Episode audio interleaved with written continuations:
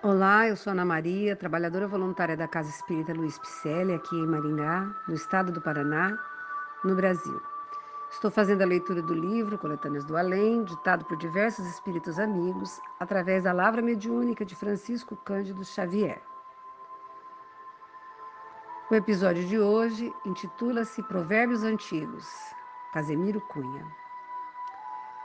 Trabalha atendendo a Deus, seja inverno ou primavera, Recorda que o dia findo nunca mais se recupera. Desconfia da bondade de todo e qualquer irmão que passa o dia a queixar-se de espinhos da ingratidão. Equilibra-te na estrada, não guardes excesso algum. O lobo farto, igualmente, no outro dia faz jejum. Entende primeiro o que diga o companheiro, escuta silencioso e fala por derradeiro. Entre os servos de Jesus, que sabem honrar seus brios, jamais há necessidade de lisonjas e elogios. O excesso de solidão nas lutas da humanidade pode ser muita virtude ou muita perversidade. Não te esqueças que entre os maus, enquanto há passas e figos, terá sempre em derredor bons vinhos e bons amigos.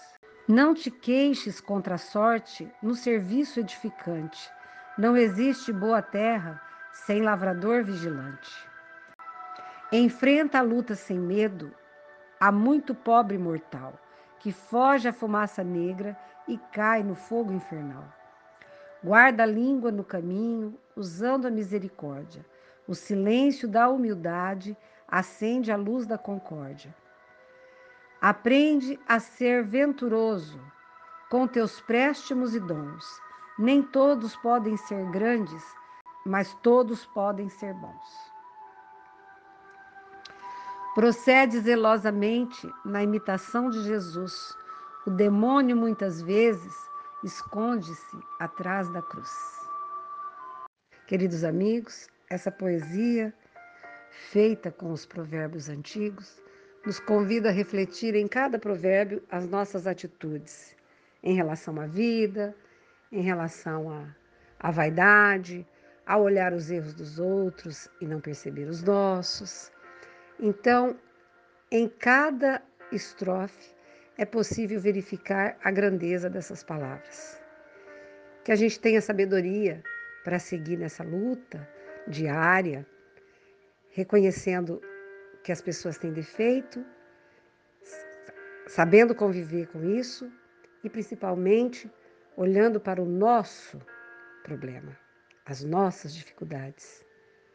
Primeiro a gente, depois cuidar do outro. Um abraço carinhoso, agradecemos a sua presença, esperamos que você tenha gostado. Mande um alô nas nossas redes sociais, do Facebook, Instagram, com o nome Celpe Picelli. Acesse nosso site www.celpifempicele.com.br, onde constam nossas atividades presenciais, endereços e telefones. Receba nosso abraço e muito obrigada pela companhia.